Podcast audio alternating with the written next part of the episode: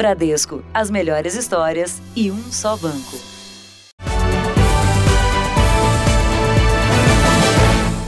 Olá, boa noite. Boa noite. No Jornal da Record de hoje, todas as notícias sobre a morte de um dos maiores ídolos do esporte. Diego Armando Maradona não resistiu a uma parada cardiorrespiratória na Argentina. Os últimos momentos em uma casa perto de Buenos Aires, os problemas recentes com a saúde, a repercussão da morte na Argentina e entre os astros do esporte em todo o planeta. As homenagens à luta de décadas contra as drogas e os lances que fizeram do menino pobre uma lenda do futebol. Veja agora outros destaques do dia. Acidente entre ônibus e caminhão deixa 41 mortos no interior de São Paulo. Empresa que levava os trabalhadores era clandestina. Mais de 50 pessoas são presas em operação de combate à pedofilia. Presidente Bolsonaro diz que vai comprar vacina aprovada pela Anvisa e distribuir de graça.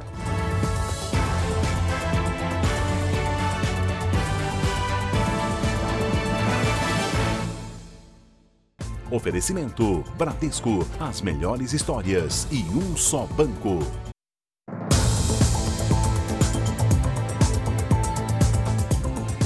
41 pessoas morreram e 11 ficaram feridas no acidente envolvendo um ônibus de trabalhadores da indústria têxtil e um caminhão numa rodovia em Itaguaí, no interior de São Paulo. A colisão é considerada a mais grave do ano no estado. A repórter Ingrid Gribel está no IML de Avaré, local para onde os corpos foram levados. Vamos conversar com ela. Boa noite, Ingrid. Boa noite, Cris. Boa noite a todos. Eu falo ao vivo aqui de Avaré, a 276 quilômetros de São Paulo. Uma força-tarefa foi criada com profissionais de todo o estado de São Paulo para ajudar na identificação dos 41 corpos. Até agora, já foram reconhecidas 10 vítimas. O trabalho dos legistas agora se concentra na identificação das digitais. Logo mais, uma lista com nomes vai ser divulgada. Famílias aguardam angustiadas aqui na porta do Instituto Médico Legal. A empresa de ônibus Star Fretamento e Locação, que transportava 50 trabalhadores de uma indústria têxtil da cidade de Itaguaí, operava de forma clandestina desde o ano passado. O motorista do ônibus sobreviveu e está internado num hospital aqui da região, assim como nove passageiros e o ajudante do caminhoneiro. Cris e Fara. Obrigada, Ingrid. Depois de se envolver em um acidente de trânsito no Rio de Janeiro, um policial militar brigou com um casal que ajudava a motorista do outro carro. Ele disparou a arma e atingiu uma pessoa que passava pelo local. Dentro do carro que capotou, uma mulher ficou presa. Um casal que passava pelo local se aproximou para ajudar a vítima. Nessa hora houve uma discussão com o motorista do carro prata, que é policial militar. Ele viu que nós estávamos prestando ajuda, né? A mulher estava sozinha no carro. Ele ficou nervoso com isso. Ele perguntou o que a gente tinha a ver com isso. Ah, por que vocês estão se metendo? Vocês estavam no acidente? Achei que ele fosse agredir minha esposa. Ele chegou perto dela, como se fosse agredir ela. E eu vendo aquela situação, eu fui para cima dele. Na luta corporal, o policial fez um disparo que atingiu um homem que passava pela rua. Bruno Soares Miranda é ator e não tinha nada a ver com o acidente. Ele foi socorrido e passou por uma cirurgia na barriga, no mesmo hospital onde foi atendido o PM agredido na briga. De acordo com a polícia, o motorista do carro prata é o sargento Fábio Santos da Costa.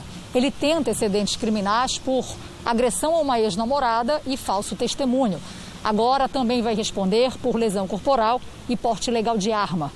As investigações também mostram que o revólver tinha a numeração raspada. Vânia era a motorista que dirigia o carro que capotou no acidente.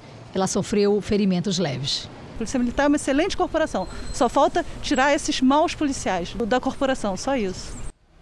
Há meses, ela está presente na vida de milhões de pessoas em todo o mundo. E é uma das principais proteções contra o coronavírus. Mesmo assim, muita gente não tem dado a importância devida à máscara. São quase 10 meses de pandemia e nos acostumamos a ver só metade do rosto de quem passa. Também deu tempo de juntar nossa própria coleção de máscaras em casa e já entendemos que ela é uma proteção contra o coronavírus que não dá trégua. Ou não entendemos ainda? Máscara só na boca, máscara no queixo, máscara no braço, na mão, boca e nariz nus. Tem alguém protegido aí? Não! No começo da pandemia, a máscara era só para profissionais de saúde por falta de material. A partir de maio, ela se tornou não só recomendada, como obrigatória para todos. E é bom lembrar que ela protege nariz e boca, que são as principais portas de entrada para o coronavírus. E até que surja uma vacina, ela é nossa única proteção para viver em sociedade. Há, inclusive, uma estimativa de que se 90% da população usar máscara, até o final de janeiro de 2021, a gente consegue poupar a vida de 120 mil pessoas. No Brás, um dos bairros de comércio mais famosos de São Paulo e do Brasil, muita gente baixou a guarda e a máscara. É que circula por aí não só o vírus, mas também falsas informações. É verdade que a máscara atrapalha a oxigenação?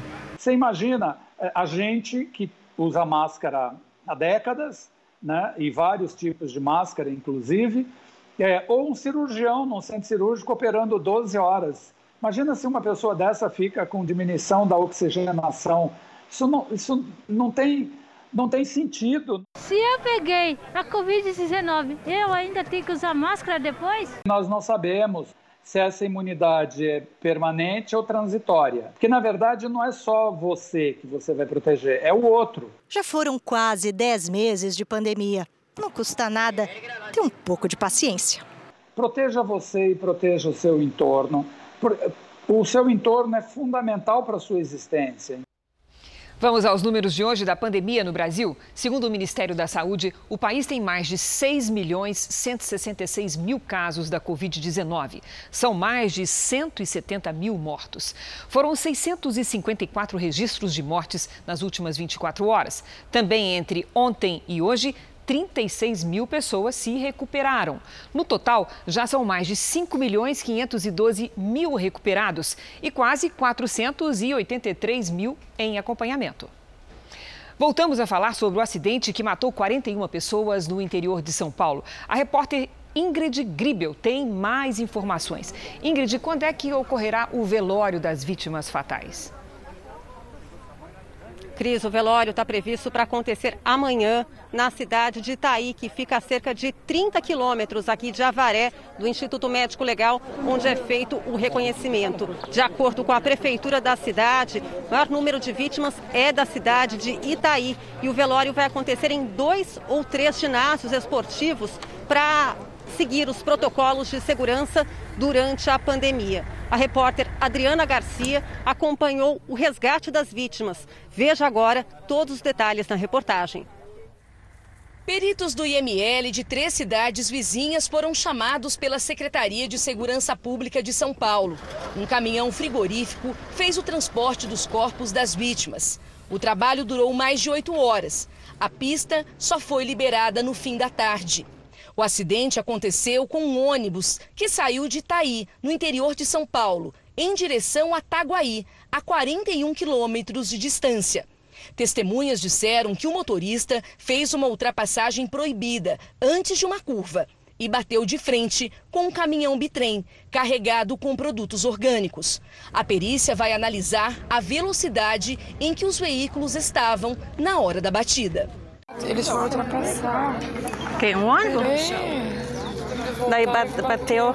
Segundo um policial, o motorista do ônibus disse que um outro ônibus à frente freou bruscamente. Ele teve que desviar para não bater e perdeu o freio.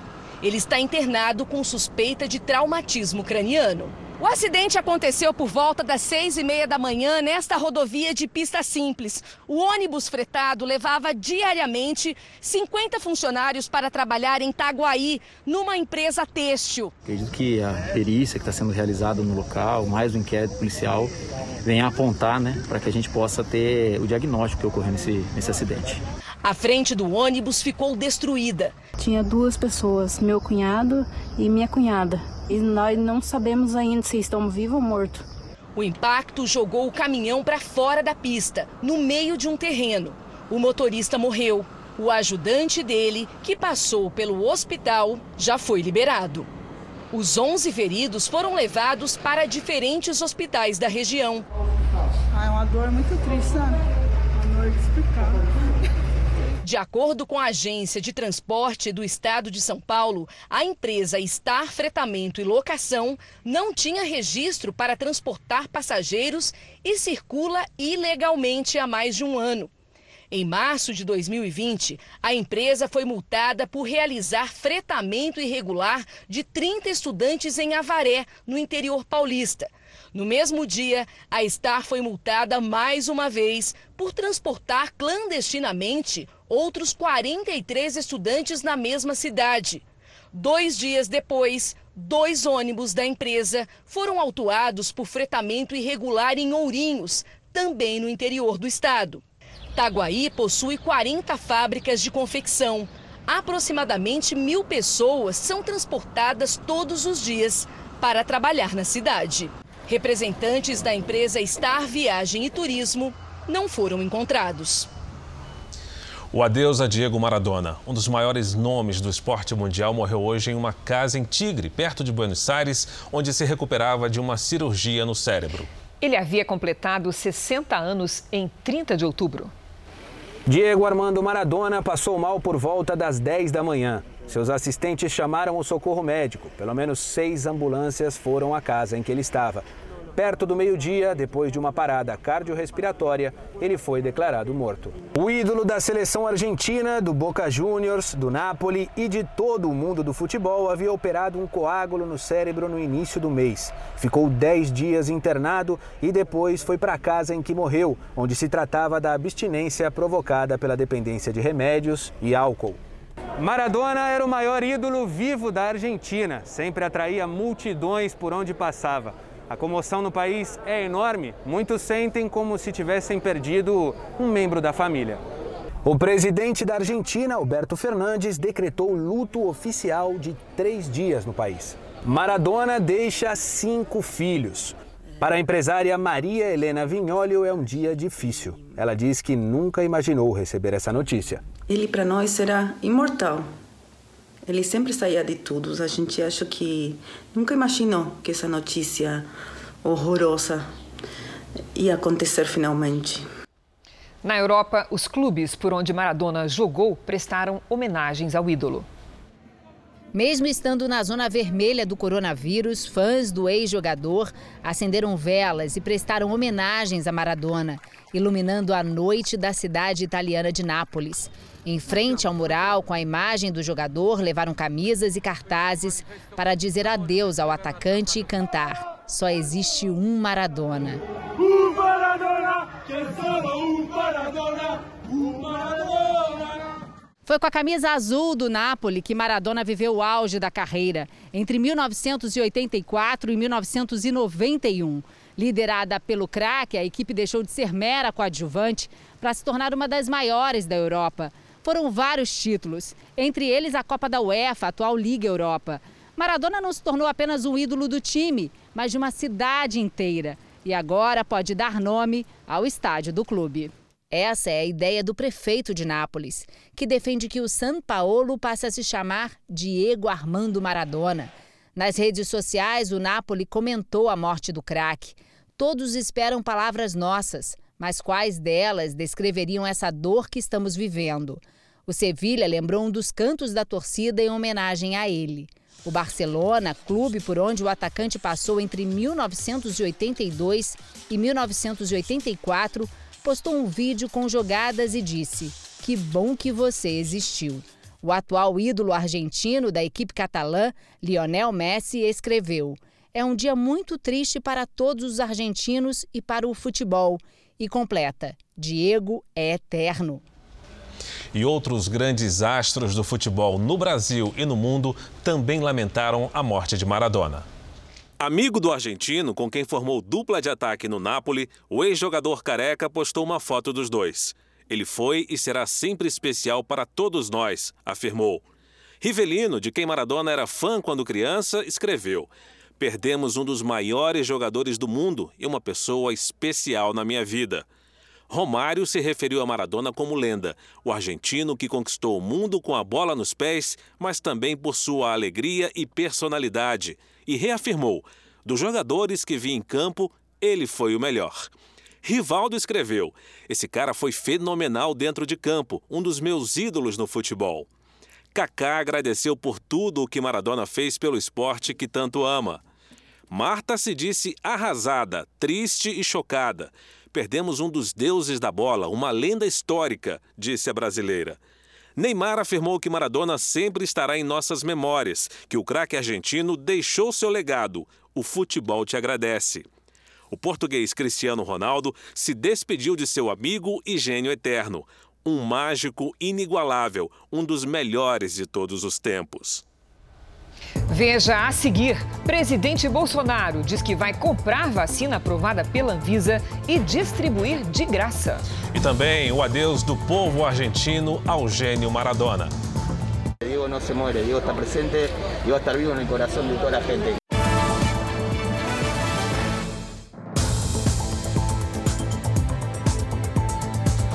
Presidente Bolsonaro disse hoje que só espera a aprovação da Anvisa para comprar e distribuir gratuitamente as vacinas contra a Covid-19. A declaração foi feita durante um encontro com empresários em São Paulo.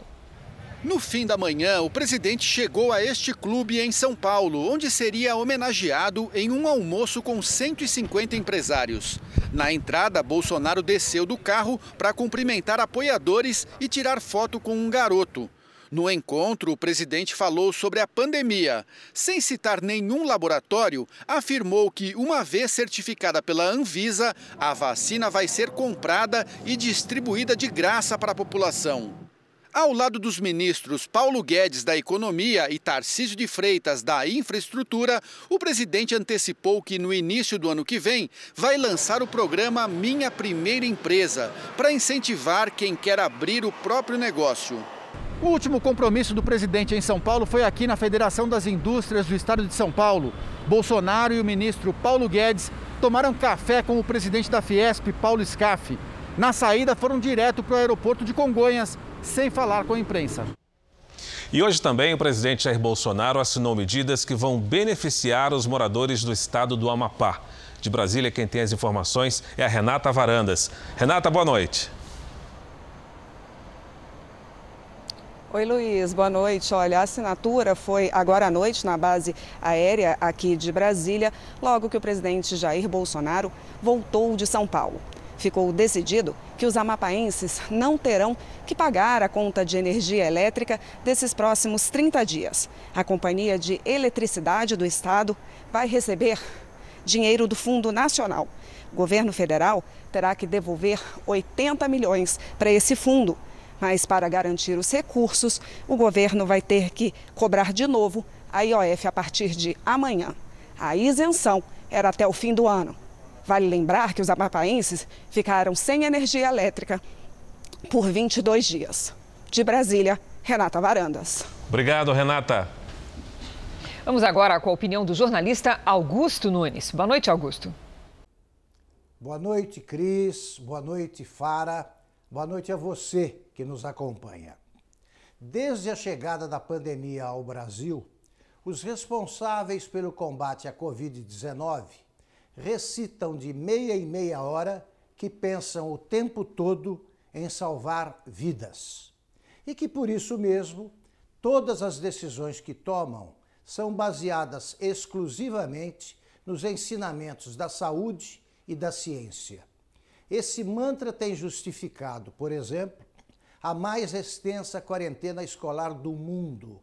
No campo da educação, 2020 é um ano perdido.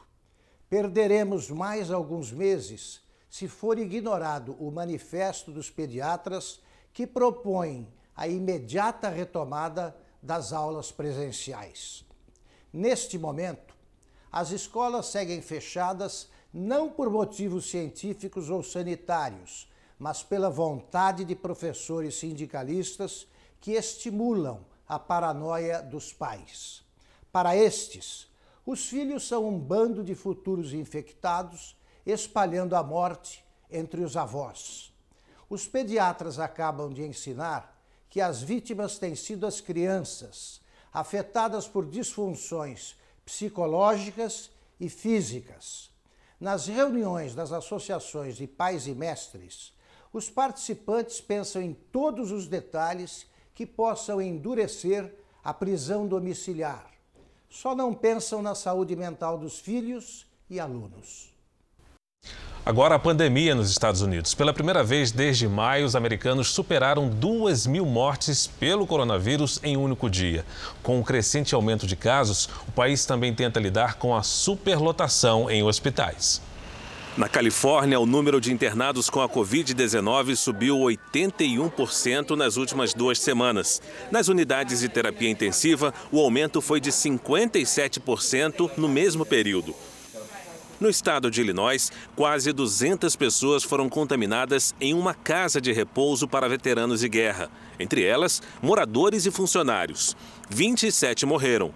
Uma equipe de controle foi enviada ao local, onde ainda vivem 100 pessoas. E às vésperas do feriado nacional de Ação de Graças, Joe Biden fez um pronunciamento sobre o coronavírus. Enquanto isso, o advogado do presidente Donald Trump se reuniu com representantes do legislativo da Pensilvânia para discutir possíveis fraudes nas eleições. O encontro aconteceu um dia após a Pensilvânia certificar a vitória de Biden no estado. Trump planejou se juntar ao advogado Rudolph Giuliani, mas a presença do presidente acabou sendo cancelada depois que um conselheiro de campanha foi diagnosticado com a Covid-19. Por telefone, o presidente reafirmou ter vencido as eleições. Giuliani alegou que as cédulas enviadas pelo correio são o principal dispositivo para a prática das fraudes eleitorais. Para ele, esquemas criminosos podem ter ocorrido na Pensilvânia e também em outros estados. Em Delaware, Joe Biden falou sobre a alta nos números da Covid-19. Ele pediu que as pessoas evitem aglomerações no feriado de Ação de Graças e afirmou que os americanos estão em guerra contra o vírus, não contra si mesmos. Também hoje, o presidente chinês Xi Jinping parabenizou Biden pela vitória. Ainda nesta edição, morte de Maradona faz jogo do Boca Juniors ser cancelado em Porto Alegre. E na Argentina, fãs lembram do ídolo com saudades. Ele foi, é e será sempre a alegria mais grande.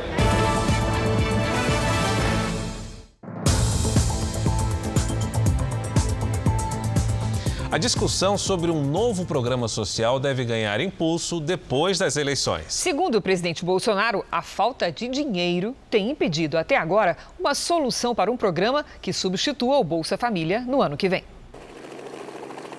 Com as contas no vermelho e pressionado pelo teto de gastos que limita as despesas públicas, o governo federal não encontrou ainda uma fonte de recursos para criar um novo programa social que substitua o Bolsa Família e inclua quem está hoje no auxílio emergencial, que termina em dezembro.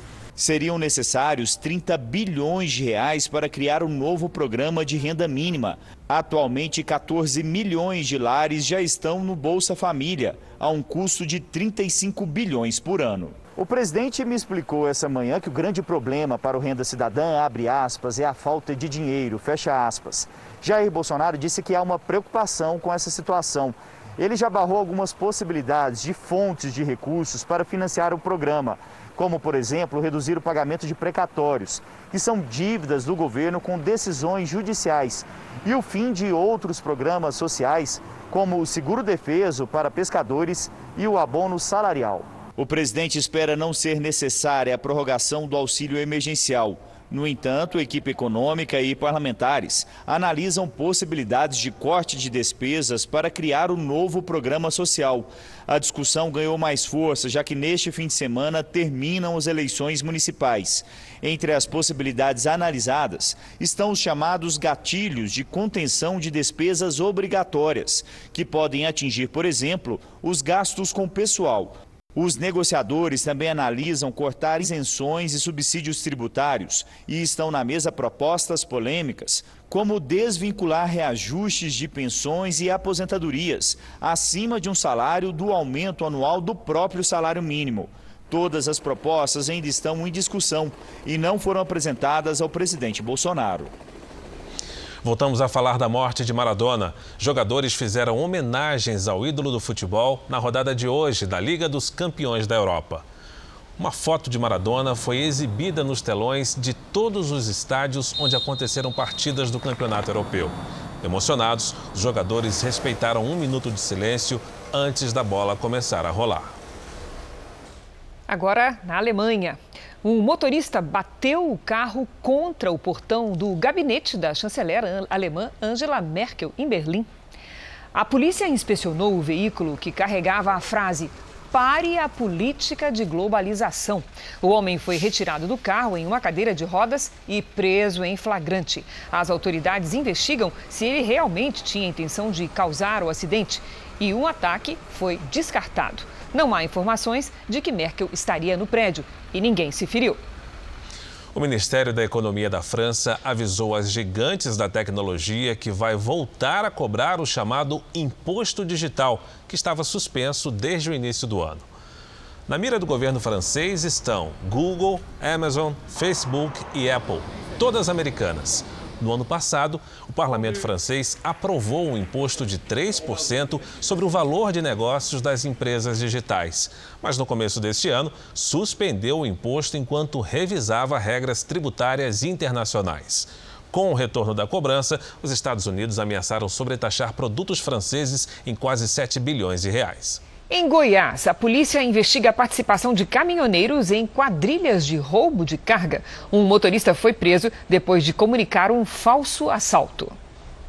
Os alimentos roubados já estavam na prateleira do estabelecimento e foram recolhidos. Segundo a polícia, os produtos foram vendidos pelo caminhoneiro que transportava a carga. Ele e o dono do mercado foram presos. Tudo começou quando o caminhoneiro comunicou à polícia que tinha sido vítima de roubo e que a carga de arroz e soja teria sido levada por criminosos. Na verdade, ele repassou os produtos avaliados em 200 mil reais para o dono do supermercado.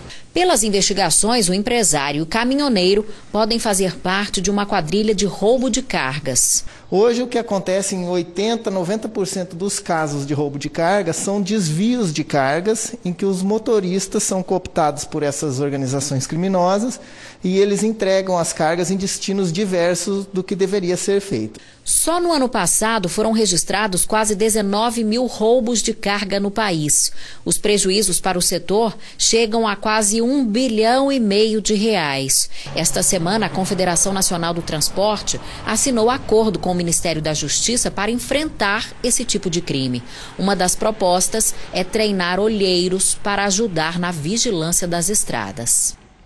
Em Belo Horizonte, a mãe e o irmão da administradora que morreu depois de cair da cobertura de um prédio foram ouvidos informalmente. Segundo as investigações, antes da queda, ela e o namorado teriam discutido. O caçula dos seis irmãos e a mãe foram à delegacia de homicídios para um encontro informal com a equipe que investiga o caso. Foram duas horas de conversa com os policiais que tentam esclarecer a morte de Ilma Balsamão de Moraes, de 38 anos, que caiu da cobertura deste prédio de uma altura de 15 metros. O que aconteceu na sexta-feira à noite com a minha irmã na casa do namorado dela, a gente vai saber. Tenho certeza. A gente só quer respostas, né? Porque a gente não sabe de nada. De nada. Era uma festa e ninguém apareceu. A família vai voltar à delegacia em duas semanas para ser interrogada oficialmente. A polícia quer confrontar os depoimentos com as provas mais importantes até agora: os celulares de Ilma, do namorado dela e do filho dele, que teria filmado a mulher pouco antes dela morrer.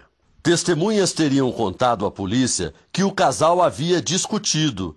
Ilma deixou uma filha de 16 anos.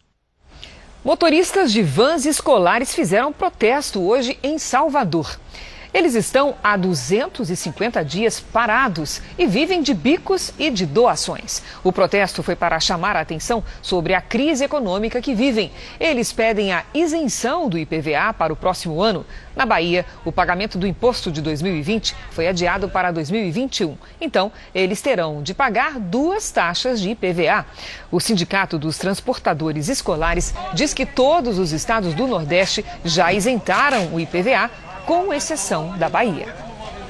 E o Senado da República aprovou há pouco mudanças na lei de falências. Nós vamos a Brasília com o repórter Alessandro Saturno, que conta pra gente como foi a votação. Alessandro, boa noite.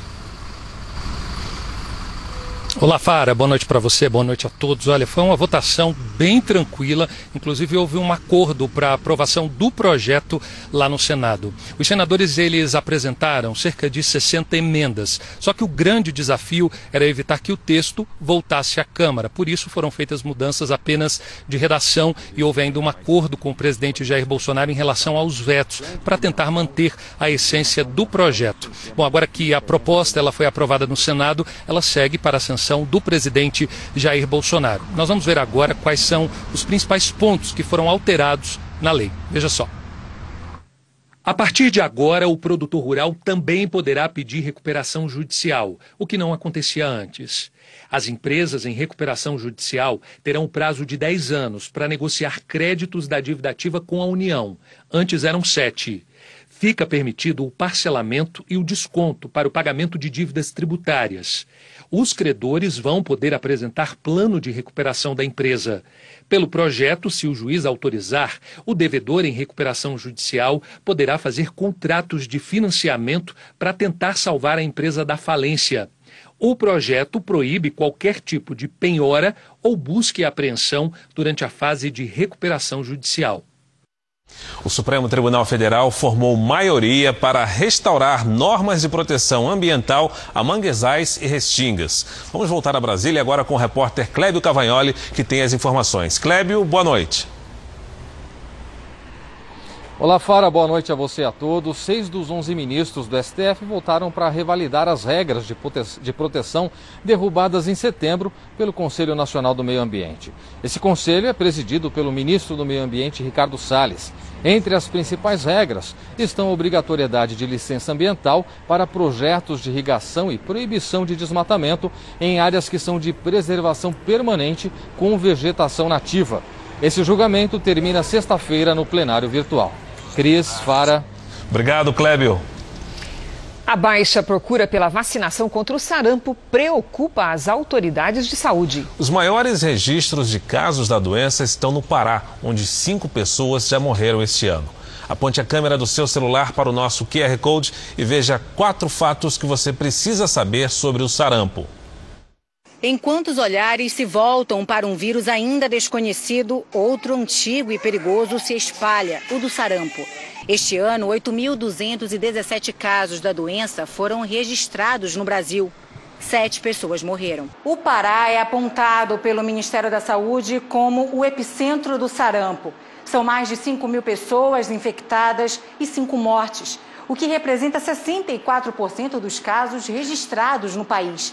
A queda na vacinação da população seria o principal motivo. Temos o estoque aqui na unidade, a gente é, aborda as pessoas no corredor, e tudo que é necessário para que as pessoas venham fazer a sua vacinação, a gente faz. A Bruna descobriu que estava com sarampo em abril deste ano, depois que o padrasto pegou a doença. Apareceu umas manchinhas e tudo mais.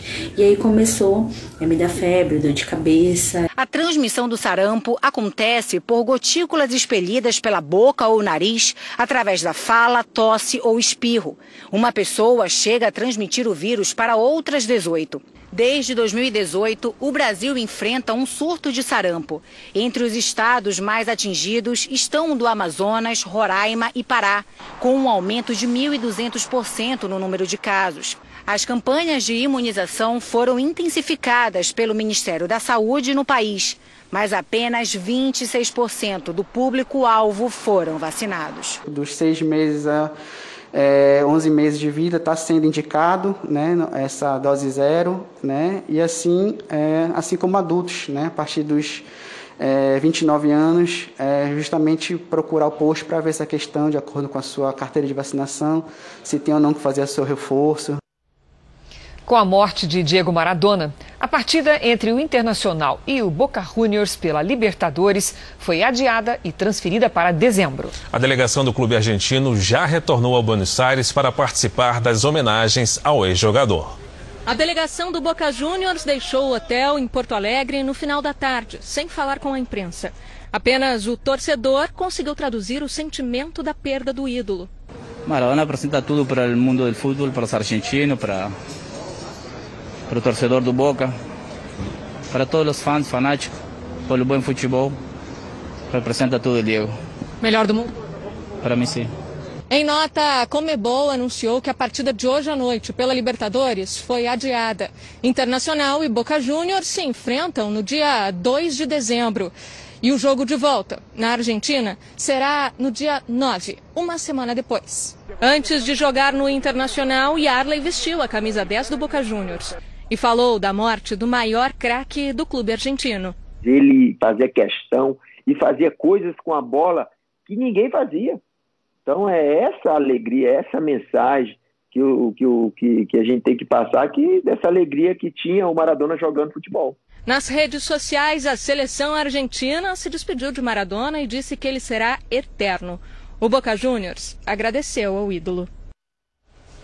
Um foguete da empresa americana SpaceX levou para a órbita da Terra 60 novos satélites.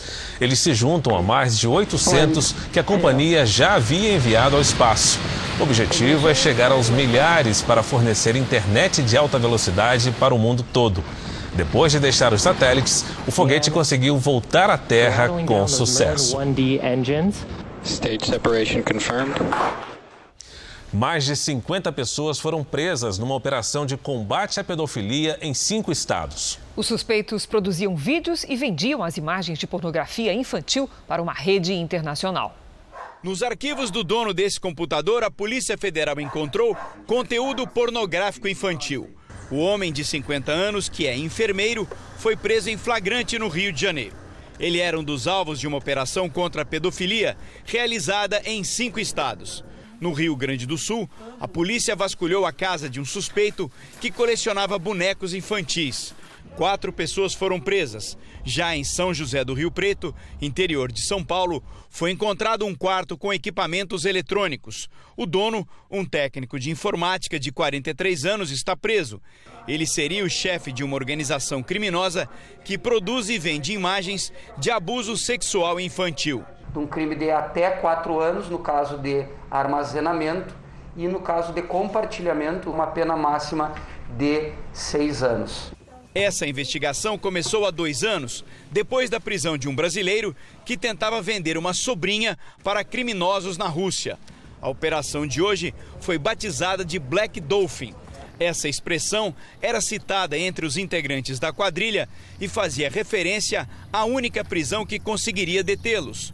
Golfinhos negros são um símbolo de uma penitenciária na fronteira entre Cazaquistão e Rússia. Os policiais federais cumpriram mais de 200 mandados de busca e apreensão. No farto material recolhido, uma nova pista. Um arquivo com e-mails de mais de 10 mil usuários. Agora, os investigadores querem descobrir se a quadrilha praticava outros crimes, como sequestro e tráfico de crianças. A intenção agora é também de que as vítimas sejam identificadas. Vamos à previsão do tempo? Hoje foi mais um dia quente no sul do país. Em algumas cidades gaúchas, as temperaturas passaram dos 40 graus. Para conversar sobre isso, a gente tem que ouvir a Mariana Bispo. Boa noite, Mari. Continua a regra, um sol para cada um, é isso? Continua a regra, mas com menos intensidade. Boa noite para você, Cris, Fara e a todo mundo que acompanha a gente aqui no JR. Uma frente fria avança pelo sul do país e provoca uma chuva forte e queda das temperaturas. No Rio Grande do Sul e em Santa Catarina, temporais, isolados, fortes rajadas de vento e até queda de granizo. Tem alerta da Defesa Civil para a região nos próximos dias, bastante atenção. O tempo fica firme nas áreas amarelas do mapa, do Paraná até o Mato Grosso, do Rio de Janeiro até Minas Gerais, em parte do Nordeste e em Tocantins. Em Porto Alegre, máxima de 27 graus. Em Campo Grande, faz 35 calorão. Em Goiânia, 30 graus. Em Rio Branco e em João Pessoa, chuva e faz 31 graus. No Rio de Janeiro e aqui em São Paulo, sol continua tempo firme. As máximas ficam 35 e 32 graus. Cris. Temperaturas escalando, Mari. Obrigada, até amanhã. Até amanhã. O deputado federal por São Paulo, Marcos Pereira, do Republicanos, é o entrevistado de logo mais do JR Entrevista. Na entrevista, o presidente do Republicanos considerou inaceitável a notícia de 7 milhões de testes de Covid perto de vencer a validade armazenados em um galpão do governo federal em Guarulhos. Isso mostra é, definitivamente incompetência. Não, não há o que falar. Resume-se essa, essa notícia que chegou a nós e que consternou a todos nós recentemente Resume-se em uma palavra: incompetência. Eu não, não culparia o general Pazuello, mas é da equipe que deve ter dormido aí no ponto e é lamentável que isso tenha acontecido. O deputado Marcos Pereira também comentou as declarações do deputado Eduardo Bolsonaro, filho do presidente, que provocou reação da embaixada da China. Eu vejo com muita preocupação fazer uma declaração como essa é, no momento em que nós estamos vivendo um, um, uma crise econômica causada e agravada, melhor dizendo, pela pandemia, beira a irresponsabilidade com aquilo que é o nosso principal parceiro. Numa queda de braços entre Brasil e China, não tenha dúvida que o maior prejudicado será o Brasil. Portanto, não deveria é, um deputado federal, especialmente com a proximidade que tem com o presidente do país, fazer declarações como esta. Marcos Pereira ocupa a primeira vice-presidência da Câmara e é um dos parlamentares cotados para substituir Rodrigo Maia na presidência da Casa. Eu sou um dos candidatos nesse arco de, de alianças que nós estamos chamando de Centro Independente. Não é um grupo contra o presidente Bolsonaro, é um, um, grupo a favor da Câmara dos Deputados e a favor da manutenção e fortalecimento da independência do Poder Legislativo. Você pode assistir ao JR Entrevista às 10h40 da noite na Record News, no portal R7 e no canal do YouTube do Jornal da Record. E os melhores momentos desse encontro você também pode rever na edição de meia-noite e meia do Jornal da Record. A seguir, a história do menino pobre que se tornou gênio mundial com a bola nos pés. E também a homenagem dos argentinos a Dom Diego como una persona que nos dio muchas alegrías a todos.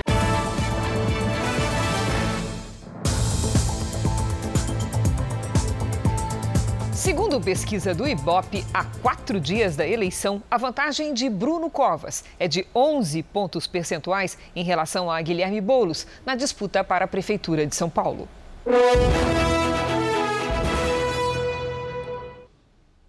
Bruno Covas, do PSDB, tem 48% das intenções de voto.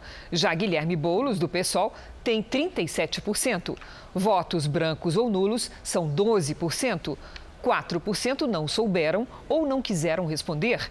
Considerando só os votos válidos, ou seja, sem contar brancos, nulos e indecisos, Bruno Covas tem 57%. Já Guilherme Boulos tem 43% das intenções de voto. A pesquisa ouviu 1.001 eleitores entre os dias 23 e 25 de novembro.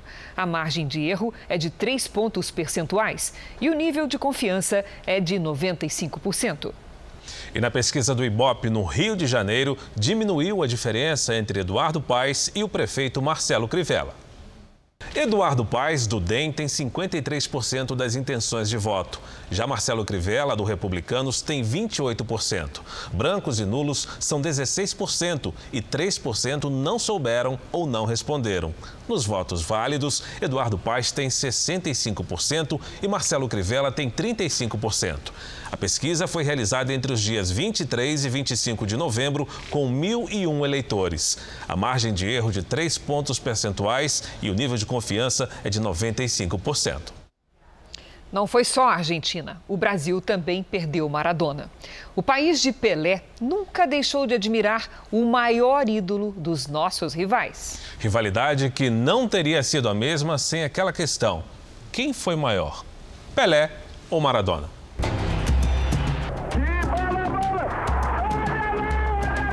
Do lado de cada fronteira, força, categoria, gols. Do lado de lá, explosão, habilidade, gols. Quando Diego Armando Maradona chegou ao futebol, Pelé já era um rei. Nada que uma Copa do Mundo, no mesmo México onde o brasileiro alcançava o auge 16 anos antes, não pudesse mudar. Se Pelé é rei, Maradona é Deus, brincam os argentinos. Em campo, eles jamais se enfrentaram. Fora dele, viveram de provocações e trocas de elogios. Os encontros foram sempre cordiais. Por exemplo, quando Maradona recebeu Pelé para uma entrevista em seu programa de TV. Você quer ser eu e eu quero ser você. E também na premiação do Jogador do Século, evento promovido pela FIFA no ano 2000 e que acabou com os dois eleitos para o mesmo posto. O argentino foi escolhido em votação popular. O brasileiro, por uma comissão formada por jogadores e treinadores. A pergunta é eterna: quem foi melhor? A resposta possível? Um camisa 10 da América do Sul. Diego Armando Maradona foi uma lenda viva em toda a sua trajetória. Agora entra para a galeria de grandes mitos. Menino, Diego já dominava a bola e fazia arte com os pés na rua de casa, no bairro pobre da Grande Buenos Aires. O gol, considerado o mais bonito de uma Copa do Mundo, saiu dos mesmos pés uma década depois. Foi desenhado por Maradona. Uma imagem espetacular que ainda surpreende toda vez que é repetida. Foi nesse jogo que ele também marcou o famoso e polêmico gol com a mão de Deus. Maradona levou a taça da Copa para a Argentina. Foi o auge do craque que saiu da pobreza e chegou ao estrelato.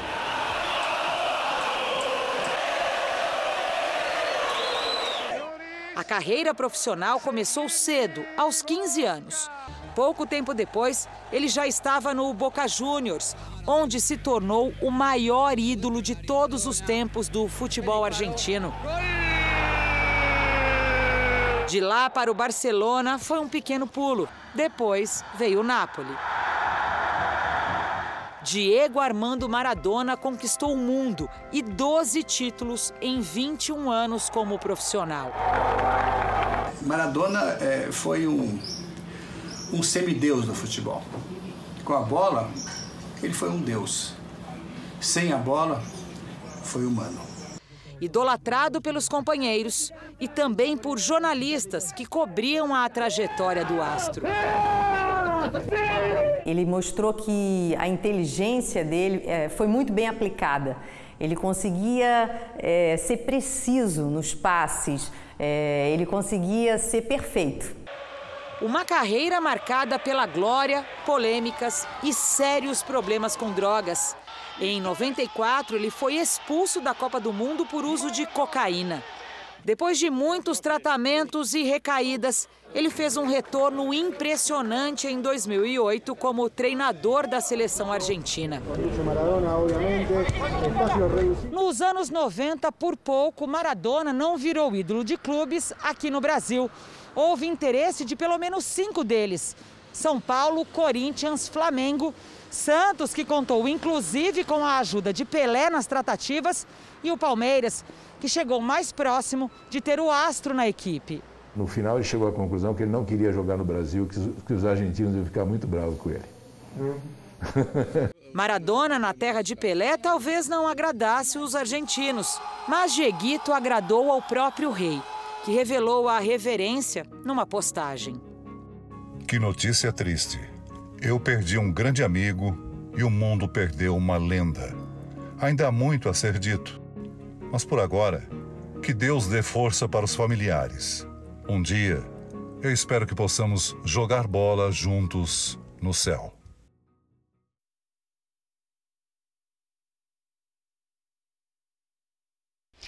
E a homenagem do nosso time, do Jornal da Record, a Diego Maradona, virou uma crônica do colega Luiz Carlos Azenha.